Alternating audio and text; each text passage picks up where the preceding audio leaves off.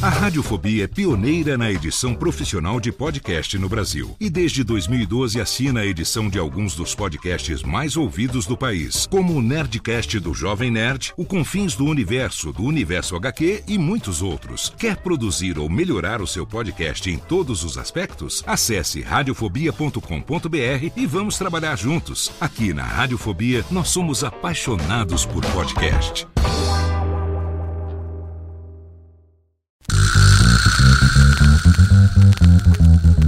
Não preciso trabalhar. Meu marido tem dois empregos. Dois empregos! Dois!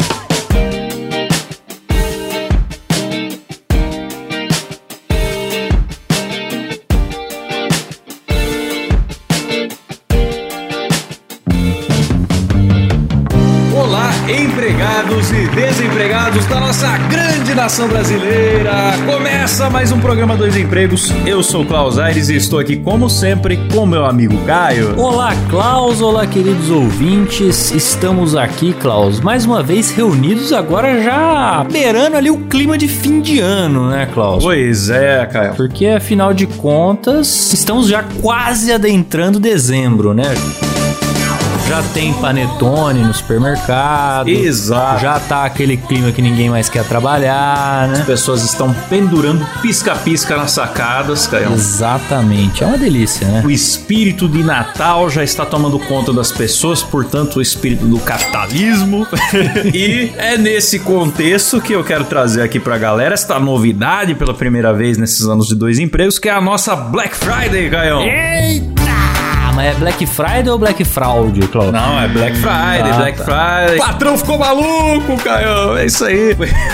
Porque o que acontece? Nós vamos ter dessa vez pra quem assinar agora na semana da Black Friday. Na verdade, pra quem assinar até o final de novembro, ou seja, você que ouve na data do lançamento, nós estamos lançando esse episódio em novembro de 2023 e você tem até quinta-feira, dia 30, pra fazer a sua assinatura e nos planos patrão e você é louco, você vai ganhar um presente. Não é sorteio, você também participa dos sorteios, assinou acima de 10 reais, já tá no nosso grupo secreto participando de sorteios. Sim. Aliás, o grupo secreto é pra todos. Exato, exato. Porém, se você assinar acima de 50 reais nos planos patrão ou você é louco, no patrão você vai levar um inédito mousepad do Soca Frango. Você vai passar o seu endereço pra gente, nós vamos mandar pra sua casa o mousepad do Soca Frango, que foi sucesso no Instagram, a imagem do Soca Frango. Sim. Que na verdade é a história mais famosa. Mais famosa do Dá programa. pra falar isso, né, Cláudio? É, Dá pra falar. Sim, sim. Uma história anônima, hein, cara? Como eu queria poder dar o crédito aqui, ó, ao próprio Soca Frango, porque ele existe. Ele existe. Ele está por aí, Tá por aí. vivendo entre as pessoas comuns, tal como Clark Kent,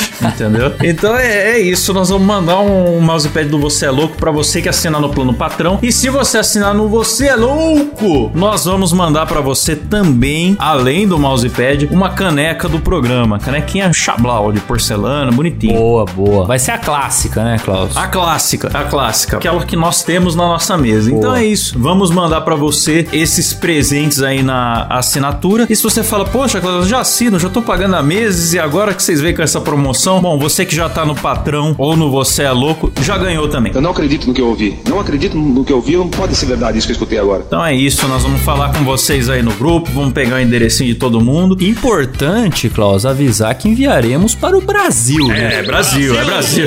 Afinal de contas, se você mora fora do Brasil, aí você me desculpa, né, meu amigo? Você dá um endereço do Brasil que a gente manda pra algum parente, alguma coisa aí. É Brasil, é Brasil. Cara, peço que as pessoas sejam compreensivas conosco, que esses grandes podcasts, Caio, Sim. eles mandam fazer mil canecas na China e paga dois reais em cada caneca. Não é o nosso caso. Como Não. teremos que fazer pequenas quantidades de brindes, aliás, muito bem feitos pela personalizarte.sp, você encontra lá no Instagram, a Juliana que vem dando essa moral pra nós. Boa. A gente tá aqui apoiando o pequeno empreendedor, que é a Juliana e que também somos nós. Exato, exatamente. é isso, você ajuda o programa a acontecer e ainda tem essa lembrança aí na sua casa. Então venha, venha pro Você é Louco, não tem fidelidade, venha pro patrão, pode assinar um mês só, só pra ganhar aí e tal, se quiser. Mas uma vez que você vai conhecer nosso grupo secreto, você não vai mais querer largar o osso. E Exatamente. depois você também pode diminuir, aumentar seu plano na hora que quiser, tudo livre. Exatamente. Então, só pra ficar claro na cabeça da galera, no plano patrão você você ganha o mousepad do Soca Frango. E no Você é Louco, você ganha o mousepad do Soca Frango e uma caneca muito da hora aí, a clássica. Isso, mas só até o dia 30 do 11 de 2023. Você fazendo assinatura no período da promoção, você ganha e tem os links aí na descrição. Tem o link, né? Você pode fazer normal pelo nosso site doisempregos.com.br. Maravilha, Klaus. O nosso site, aliás, que está bombando de grandes histórias sendo enviadas por lá, Klaus. Que, aliás, ó, galera, tem muita história. Muito obrigado pela participação de vocês. Maravilha. Teve semana de chegar a 40 histórias, Não, cara. coisa maravilhosa. Maravilhoso. Então, assim, tenham paciência, uma hora vai entrar a sua história, mas não deixe de enviar. Você que tá vendo, pô, tem tanta história, nem vou enviar a minha, porque a minha não vai ler nunca. Vai ler sim, meu camarada. Pode enviar lá no site doisempregos.com.br. Envie a sua história pra estar aonde, Klaus? Estar aqui nele, no nosso querido Solta a Vinheta aí, Silão. Mais barulho aí!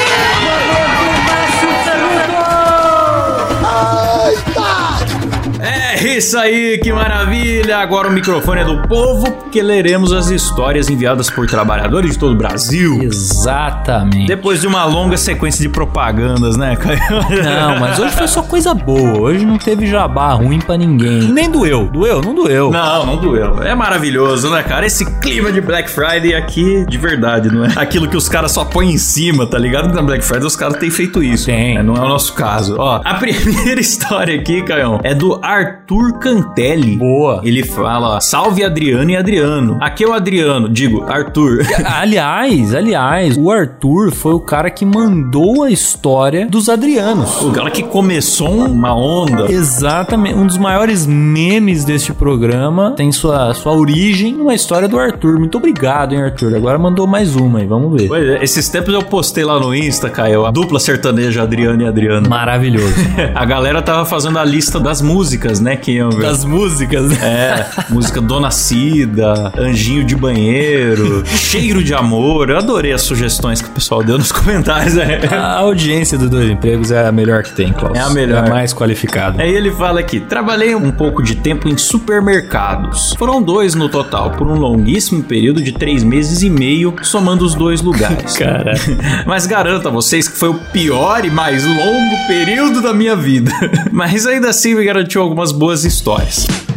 Já contei dos Adrianos, essa foi no primeiro supermercado que trabalhei, no longínquo mês de abril de 2010, e mais 7 dias de março que totalizaram 37 dias até eu pedir demissão. A causa foi o gerente da reposição, da maneira como tratava os funcionários, no caso nós, repositores. E a causa eu citei no e-mail da história dos Adrianos, mas o Caio achou por bem censurar. É, aqui é censura, meu amigo. Ih, cara. E se não gostou, faz um recurso pro STF. É, ixi, rapaz, aí. Peça ao careca. Não, eu nem lembro o que, que foi isso, cara. Eu acho que foi porque a história tava grande mesmo e ele foi por um outro caminho. Enquanto que a, a história da hora mesmo era o fato dos Adrianos, né, bicho? Aquilo ali que era sensacional da história. É, não, mas ele explica aqui, ó. O Caio achou por bem censurar, kkk, mas digamos que o tal gerente tinha o mesmo problema do final do Maradona. Ah lá, exatamente. O faro, o faro aguçado. É, então tá aí. Ô, Arthur, da primeira vez não falamos do nariz nervoso do gerente, dessa vez tá no ar. Tá no ar. Nesse primeiro supermercado, teve um dia que fomos em três repositores almoçar num rodízio de carnes. Eu, um amigo que estudou comigo no ensino médio, também trabalhava lá, e um terceiro colega, vamos chamá-lo de Adriano. Pois bem, Adriano era um cara extremamente simples, de família humilde. Sabe aqueles caras que trabalham demais, não fazem corpo mole, porém tiveram pouco estudo, dominava trabalhos braçais, entretanto tinha dificuldades para ler ordens de produtos e coisas que precisassem usar o tico e o té. Não dizendo que o cara era burro, mas era aquele típico peão de serviço que veio da roça para a cidade. Certo. Ao chegar no rodízio, eu e meu amigo já havíamos ido lá outras vezes e sentamos à mesa, já esperando para começar o rodízio. Eis que o Adriano pega o prato, vai à mesa em que havia saladas, massas, arroz, feijão e outros petiscos, enche o prato e volta pra mesa. Puta Hum, rapaz, ele cometeu um erro que eu vejo muita gente muito bem instruída, viu, cara? Sim. Cometer esse erro, que é ir num fabuloso rodízio de churrascaria e decidir pagar no quilo do arroz o mesmo que paga no quilo da picanha. Exato. É um um grande erro. Um crime. É um crime. E aí, cara, na verdade, Klaus, eu sou um grande fã da palavra rodízio, né? Falou a palavra rodízio, já tende a ser coisa boa. A não ser o rodízio de carros lá em São Paulo, que ferra pra galera.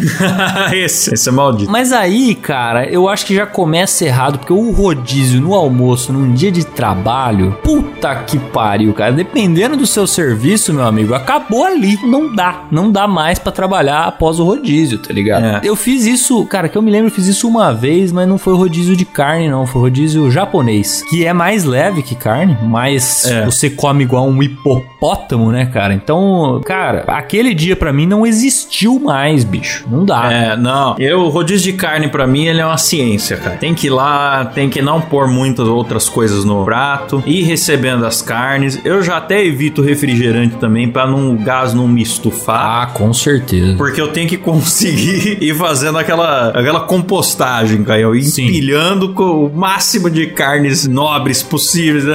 É, você chega lá, o cara vai mandar um pastelzinho, o pãozinho de alho, a linguiça toscana, vai subindo, né? Saber a hora de falar não pro queijinho. Sim, Entendeu? é. Você vai lá, você vai fazendo um balanceamento do. O medalhão de frango. Porque né? o, o atleta do rodízio, eu, pra mim é uma modalidade esportiva, né? Claro. Ele tem que saber. É igual maratonista, cara, só que o contrário. o cara não pode esticar toda a energia dele no começo, porque senão ele, né, perde tração no- do meio pro final. Que o final é o mais gostoso, né, cara? Ele vai equilibrando a energia dele pra durar o máximo possível na maratona. No rodízio é a mesma coisa. Sim. Você vai equilibrando pra você durar. Sim, e mais do que isso, né, cara? O começo do rodízio é o pior, porque o cara tenta te enfiar essas paradas mais baratas, entendeu? É. E no fim você quer comer aquela picanha ao alho, os caras vão deixando ali mais pra depois, né? Então, a hora que chegar a picanha, você tem que estar com espaço. Então, é jogar com inteligência. né? Sim, exatamente, Caio. É isso aí. Que é o que o nosso amigo Adriano aqui não teve, né? Que lotou o prato de arroz e feijão, bicho. Exato. Ele, ele prossegue a história dizendo que teve um diálogo. Começa com eles falando: Mano, por que você pegou arroz e feijão e lotou o prato? Deixa isso, larga pra lá. E o Adriano: Ah, me deixa, o prato é meu, quem vai comer sou eu. Porém, o Adriano nunca havia ido num rodízio de carnes na vida. Na verdade, ele nunca havia ido em rodízio nenhum e não sabia como funcionava. Na hora, nem passou isso pela nossa cabeça, só fomos entender depois. Nossa, então tá, você que sabe. Os garçons começaram a trazer carnes e ele foi aceitando tudo que passava, coitado. Tentamos avisar ele de novo, mano, não precisa aceitar tudo, pega só as melhores carnes. É, cara. É, dá pra entender. Porque a, a churrascaria, ela tem. Ela é um balé, né, Cláudio? Ela é um balé de carnes. É um balé. Os garçons vão desfilando com aqueles grandes espetos. E é muito difícil falar não mesmo, né, cara? É difícil, difícil. você ter essa, sabe, essa intenção de deixar melhor pro final e tal. É, porra, é complicado. Eu entendo ele, cara. Quem vai pela primeira vez geralmente comete esses erros aí. É um teste de autocontrole, cara. Sim. Você tem que ter uma certa experiência. Eu também já errei. Não, quem não errou que atire a primeira linguiça, né? Cláudio? Exatamente. Aí ele fala: vão dando em 10 minutos. O Adriano afasta o corpo da mesa, coloca as mãos na pança, suspira e solta. Ah, tô cheio. Puta, soldado abatido, cara.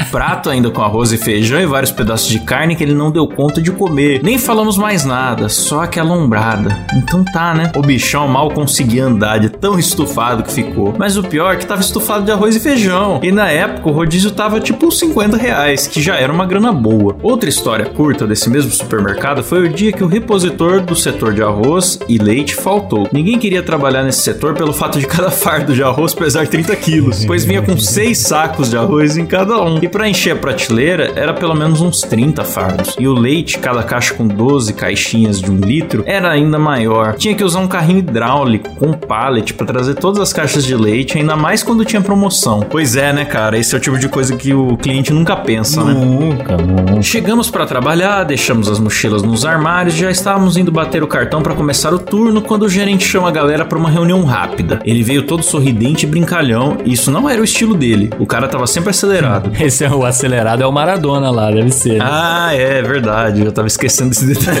Tava acelerado e, e fungando bastante, né? Gerente, vocês são novos aqui, mas tô achando que vocês são meio fracos, hein? Estão muito magrinhos. Nisso, um dos repositores que também era novo na casa, cheio de querer ser bonzão, estufa o peito, faz um muque com o braço e fala: Magro o quê, homem? Olha isso aqui. Magro da onde? o gerente deu um largo sorriso e respondeu: Perfeito. É você mesmo que eu vou precisar hoje. O Adriano do setor do arroz não vai poder vir e é você que vai cobrir o setor dele.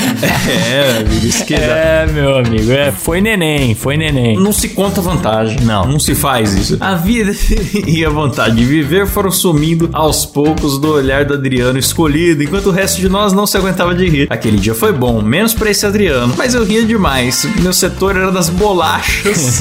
A caixa mais pesada era de traquinas e pesava uns 10 quilos. Ah, e só pra constar, essas histórias foram escritas como devem ser as histórias dos dois empregos, durante o expediente do trabalho. Maravilha, bicho. Que maravilha, hein? O Adriano original, né? Nosso querido Arthur Cantelli. Um abraço pra você. Obrigado. Mais uma contribuição maravilhosa e uma aula de rodízio aí pra Boa, quem não tá boa. esperto. As duas histórias dele envolvem uma quantidade grande de comida, né? É. Na primeira história, a quantidade grande de comida que você põe pra dentro. A segunda, a quantidade de comida que a galera carrega pra repor o estoque do seu supermercado, meu amigo. É. Pois é. Os produtos não vão sozinhos para as gôndolas, Klaus. Não vão, não vão. Precisam dos Adrianos para isso.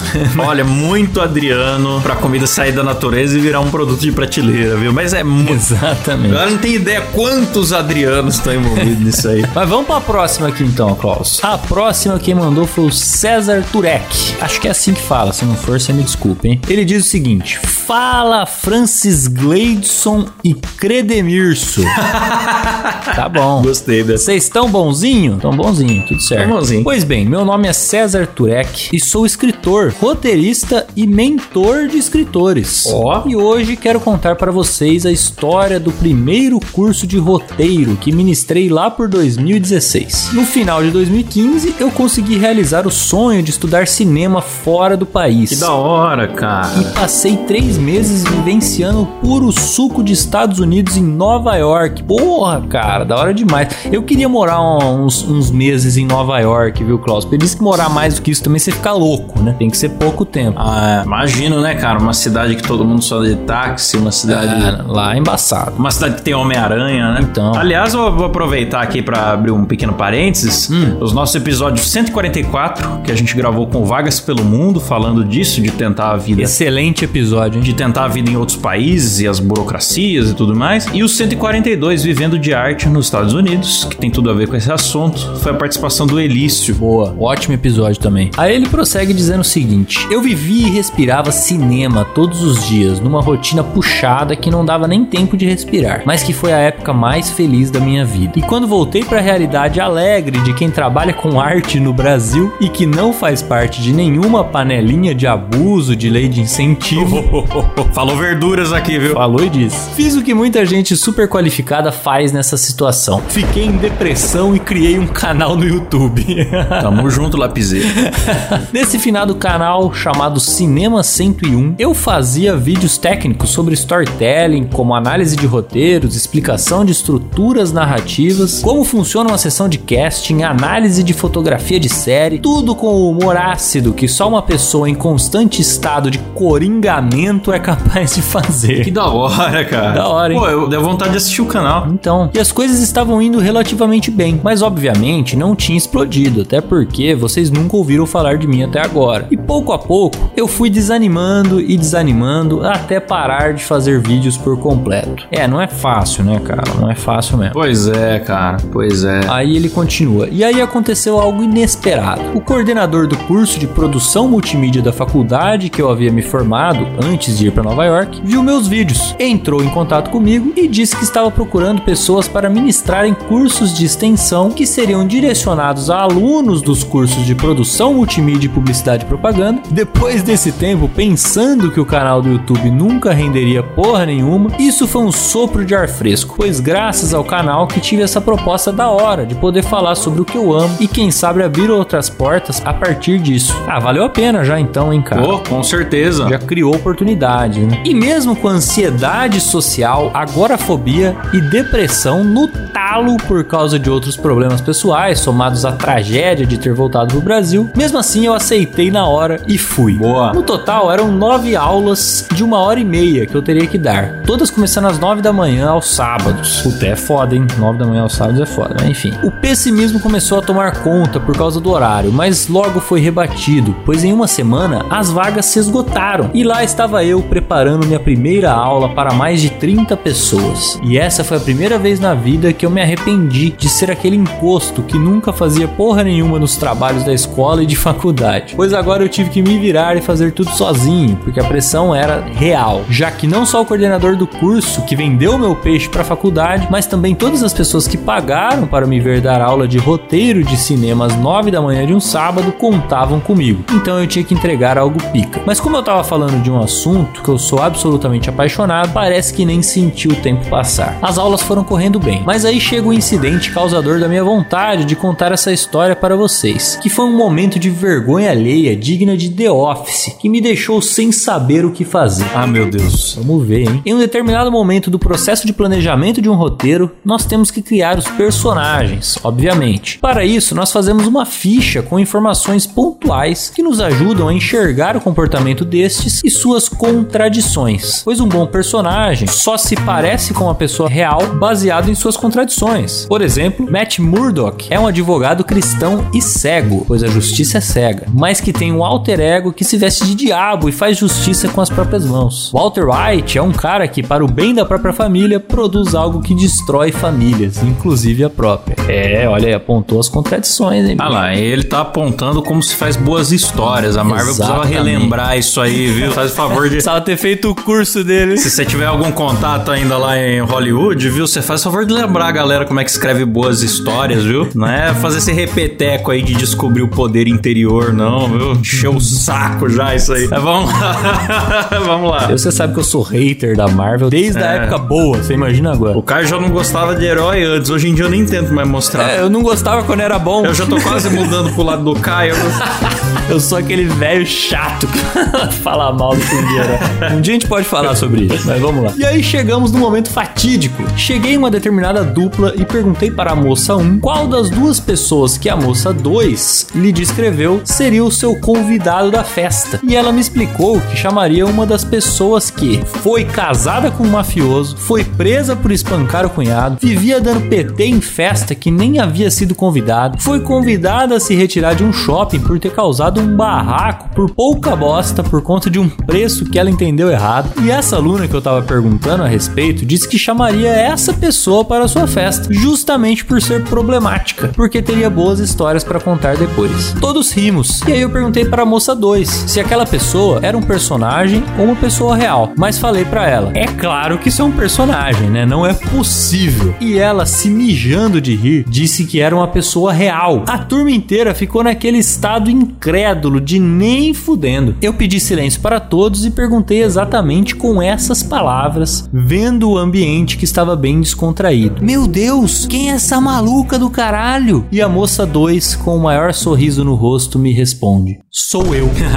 Rapaz. Rapaz, eu sei que você ficou com vergonha, mas eu achei que você foi o herói dessa situação aí, viu? Você realmente trouxe aquilo que ela estava precisando ouvir. Então, e eu acho também, cara, que ela não tava com vergonha. Eu acho que ela tá ligada que ela é maluca, tá ligado? Porque senão ela não teria nem usado ela mesma como base, entendeu? Tava no orgulho de ser barraqueira. Eu acho, Tava eu ali, acho que é isso, cara. tava. Eu acho que é isso, sim. Enfim, aí, aí ele fala: Enquanto eu encarnava o meu Jin interno e procurava uma câmera para encarar, o silêncio constrangedor se instalou de forma que a única coisa audível era a risada de psicopata da tal aluna maluca do caralho. E todos ali sabendo que aquela era a primeira turma que eu ministrava e vendo como eu fiquei completamente sem reação, porque eu literalmente xinguei a mulher sem saber, uma aluna de alma caridosa puxou uma risada, e aí outra pessoa riu, e outra, e outra, e aí tava todo mundo rindo, meio que sinceramente e meio desconfortável.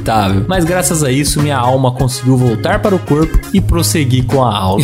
Depois disso, eu acabei ministrando mais um curso, pois esse havia sido um sucesso, e as portas que eu imaginava que se abririam foram mais portas internas e figurativas na minha mente, pois eu descobri como amo não só escrever histórias e ouvir histórias de outras pessoas. Principal motivo que eu adoro o podcast de vocês. Pois é, bicho, se tem um lugar que você vai ouvir história das outras pessoas é aqui mesmo. Ô. Mas também conversar no nível técnico sobre tudo isso e principalmente ajudar outros escritores que assim como eu não conseguiam preencher uma página com texto. E hoje tenho essa minha página pela qual eu envio essa história que já consegui ajudar várias pessoas durante a pandemia a começar um projeto literário ou de roteiro de cinema do zero e publicar de forma independente. Pô, maravilha, maravilha, cara. Que história da hora. Profissão que a gente não tá acostumado a ver, né, bicho? Pois é, cara, parabéns, parabéns por trabalhar com cinema, por se dedicar tanto, ter ido estudar fora, tudo. E foda, cara, porque essa cena que ele descreveu aqui no Brasil, muito dependente do Estado e tal, é o que rola mesmo aqui, cara. É o que rola mesmo e eu aprecio muito quem faz cinema independente, cara. Sim, O sim. cara fazer cinema independente no nosso país é, é um empreendedorismo por si só, tá ligado? O cara tá desbravando uma área pouco explorada, né?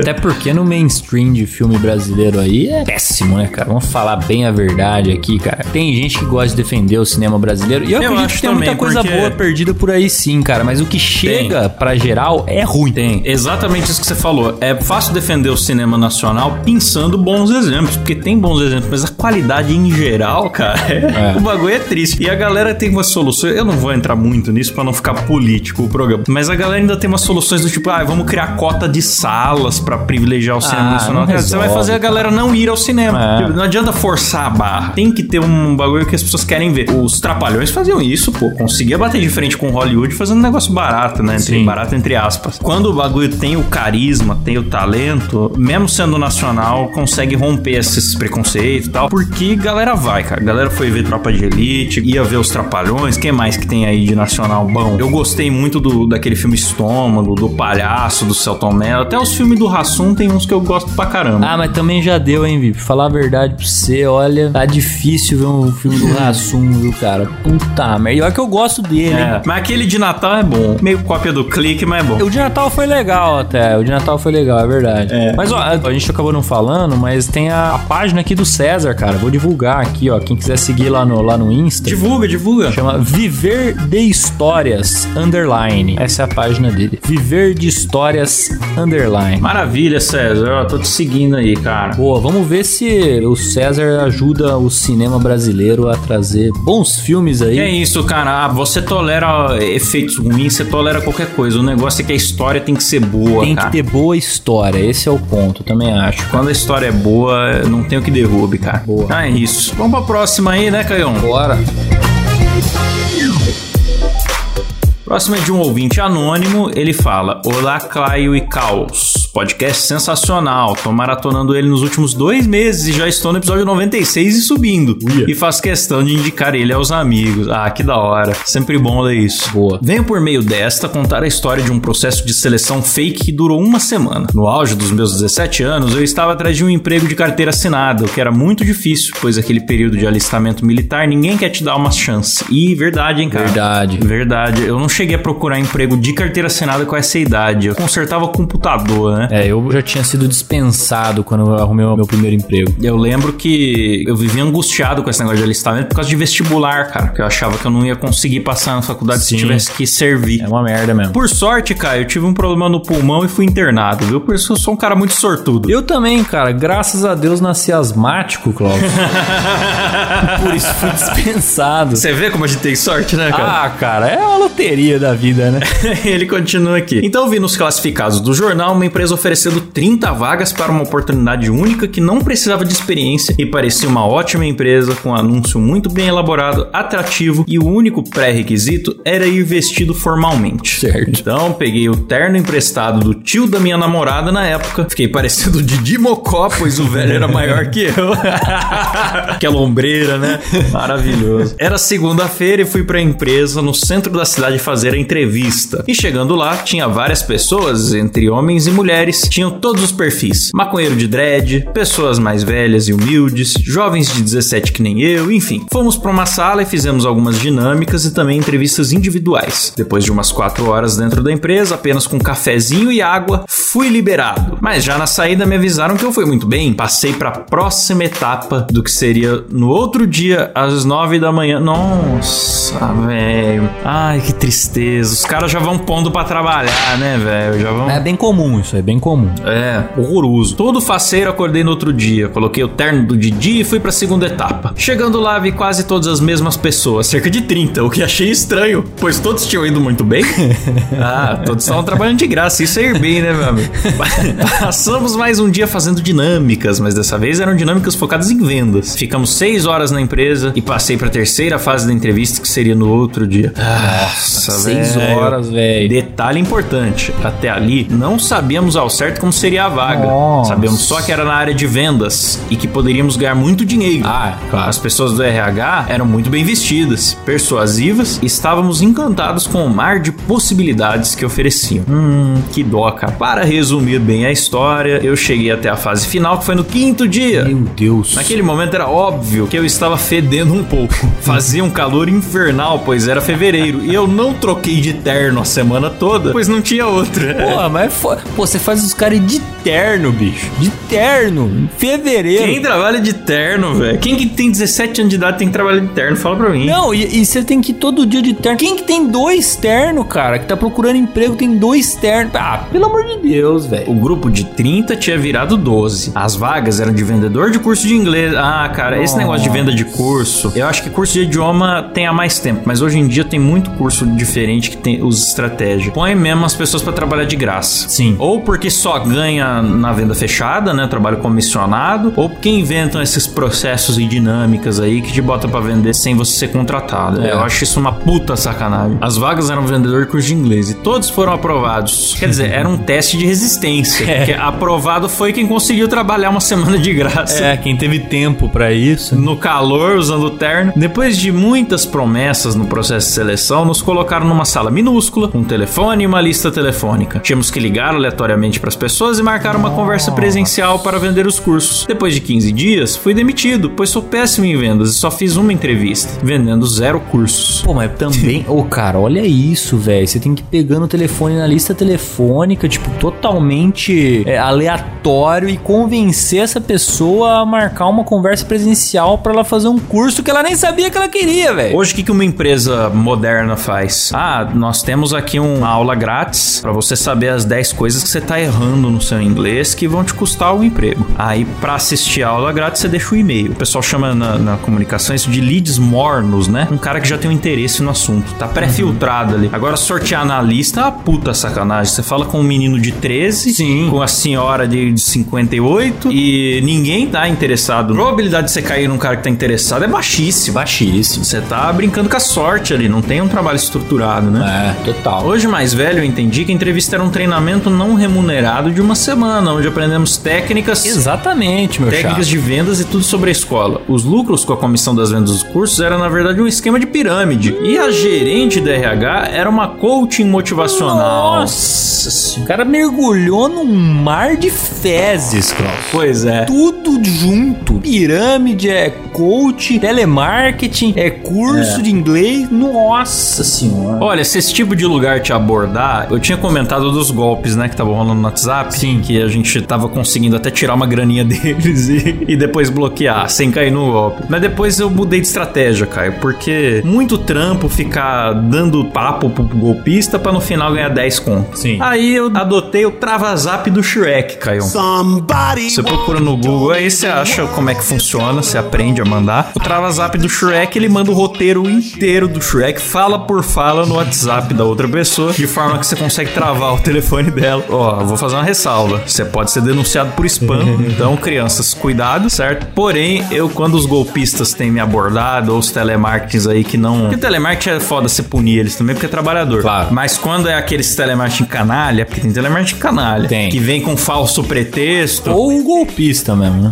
É, golpe, golpe. Trava zap do Shrek. Boa. Essa é a estratégia que eu, que eu adotei agora. Aí aqui, fiquei sabendo pouco sobre as pessoas que entraram comigo, mas sei que não assinaram a carteira de ninguém. Nossa. E os colegas de trabalho queriam processar a escola, que obviamente fechou algum tempo depois. Ah, porque essa galera fica migrando mesmo do esquema. É, é, daí foi pra outro esquema, com certeza. É, eles mudam, criam outra coisa com outro nome, meio parecido. Num dia é curso de idioma, no outro dia é motivacional, no outro dia vende suplemento farinheiro e por aí vai. Aí depois é tapoer, né? Pote de. É. Aliás, muita gente pediu pra gente falar aqui, Caio, o Fernando Liberal, né? O coach magnético. Eu não sei se vai no episódio só dele, a gente vai ter que falar disso outro dia. Hum, Falaremos, hein? É, o coach magnético que utiliza aí de técnicas como o encoaching, né, Caio? Em que ele encoxa mesmo o aluno. As cenas são maravilhosas, né? É, As cenas é. são maravilhosas. Pois é, pois é. Pode ser que a gente faça um episódio só pra falar disso ou dele e de outros coaches aí do, do momento, né? Boa, boa, boa. Acho que rende.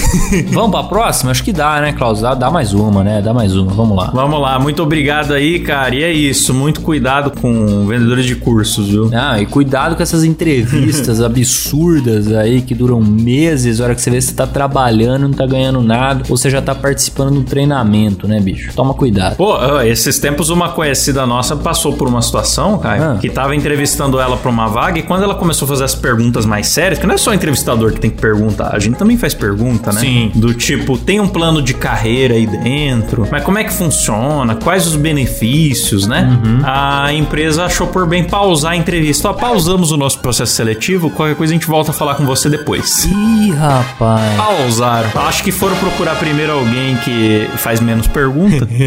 É um requisito pra vaga, É. né? Fazer pouca pergunta. procurar alguém, daí pausa, falaram que pausaram o processo seletivo. Eu pensei, que cara de pau, né? Que absurdo. Então temos a próxima história aqui, Klaus, que quem mandou foi ele, Ed Mota de biquíni.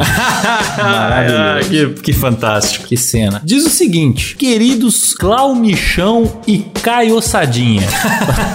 tá O certo. pessoal tá bom hoje, hein, Tá cara? bom, tá bom. Não queria ser apenas um anônimo, então deixei esse apelido em forma de homenagem a outro que eu adorei. A gente tinha o Tim Maia de Maiô aqui, né, Klaus? Que des- desapareceu, mas temos agora o Ed Mota de biquíni enviando história. É a mesma energia, viu? cara? Total, total. tá na mesma família, inclusive, né? Sim. Diz o seguinte: envio essa história sobre um fato que me ocorreu agora. Para contextualizar, eu sou um grande amante da cagada remunerada.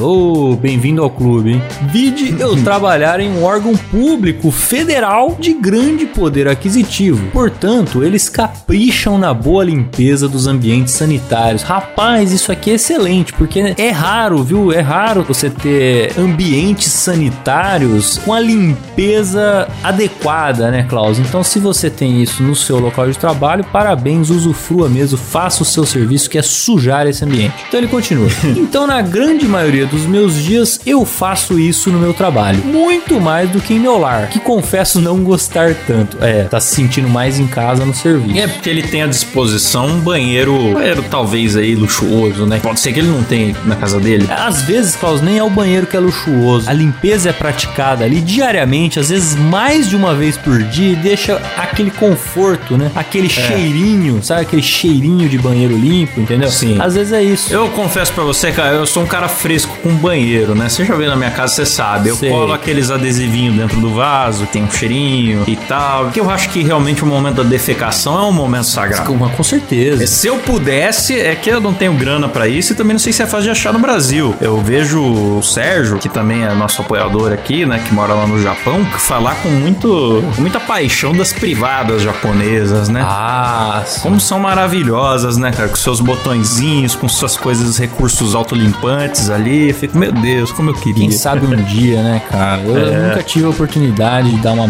bela defecada numa dessas, mas quem sabe um dia. Ah, melhor não, Caio. É. Melhor não. Melhor você não ter o. Você não conhecer, porque Pode ser. depois o resto vai ser ruim pra você, entendeu? Cara, pode até ser, mas eu, eu gostaria muito de ir ao Japão. E se um dia eu for ao Japão e eu me deparar com uma privada dessa, eu vou ser obrigado a usufruir, Cláudio. É, eu não terei eu essa capacidade de ignorá-la, entendeu? Então Entendo. faz parte. Mas enfim, ele continua a história aqui. Estava eu pronto para fazer meus exames rotineiros, incluindo de fezes. Ele pediu pra você fazer com a sua voz.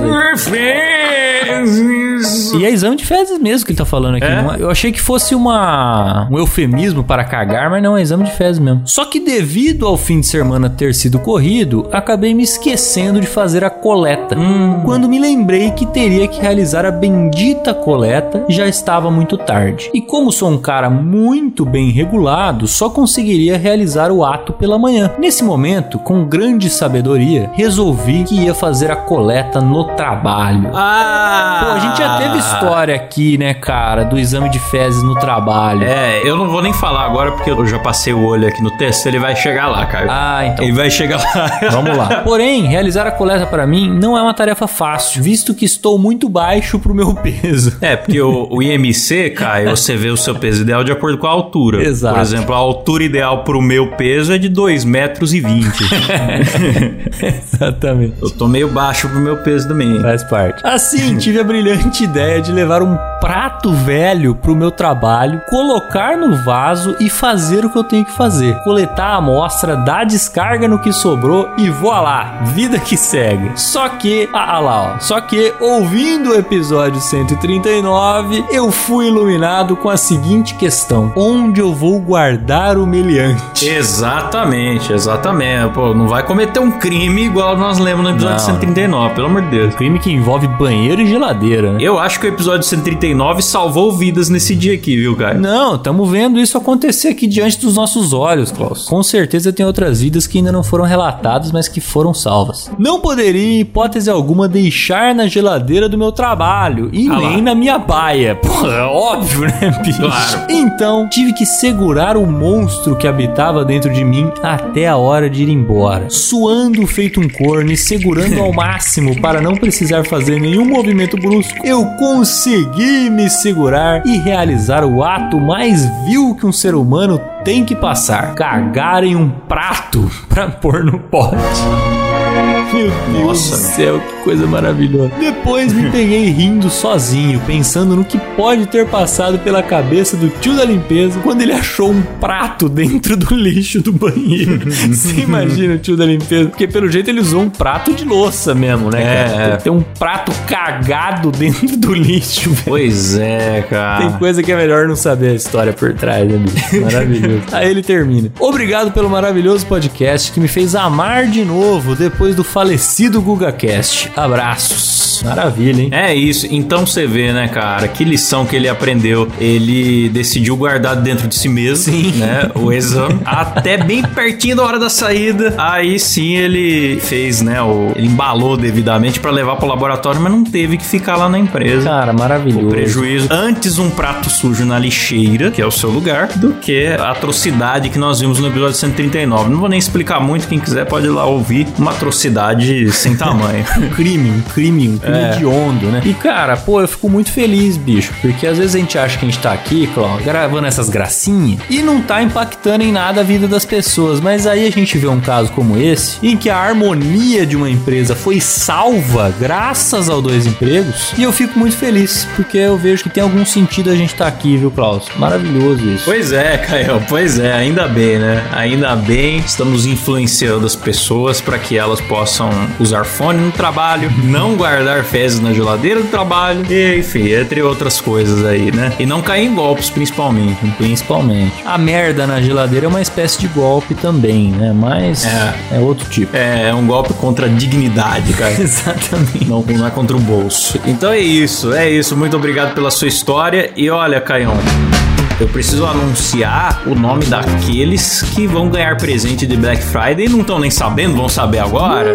Né? Rapaz, é, cara, Né? a não ser que vença a assinatura deles, eles não removem, né, Klaus? Pode acontecer também. Será? Será? Porque no momento a gente agradece aqui por nome aqueles assinantes do plano patrão e do Você é Louco, começando aqui pelo patrão que vem com o Natanael Mendes Pereira e o Arthur Gomes. Parabéns, hein? Já ganharam aí o mousepad. Se vocês já estão no grupo secreto, me manda uma DM aí no Telegram. Boa. Fala comigo, manda o seu endereço completo com o CEP, queremos mandar o presente pra vocês. Maravilhoso. E tem também, Klaus, o pessoal lá do Você é Louco. Eles que não são loucos o suficiente pra cagar no prato, no serviço, mas são loucos pra estar aqui apoiando a gente na maior cota possível e vão levar pra casa presentes de Black Friday também, cara. Terá o mousepad e terá também essa maravilhosa caneca. Estamos falando de quem? Henrique, pô, o Henrique fudeu nós com o sobrenome aqui, hein, Klaus? Olha, eu tentei falar nos últimos programas. Falei, ah, não sei se eu tô falando certo e tal. Depois ele veio no grupo me dizer, você falou da forma mais errada que eu já ouvi na minha vida. Então eu faço questão de deixar pra você hoje, cara. Não, eu vou falar só o, só o segundo aqui, que do meio, Henrique Staroski, deve ser isso, né? Luca Prado,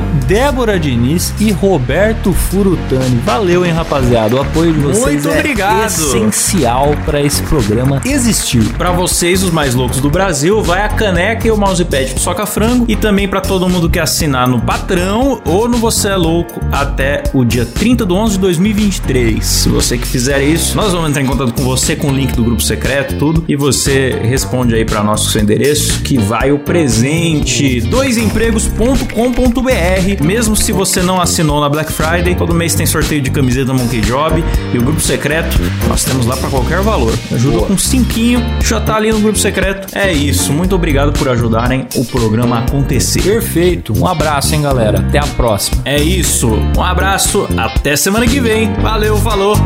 Tchau. Falou.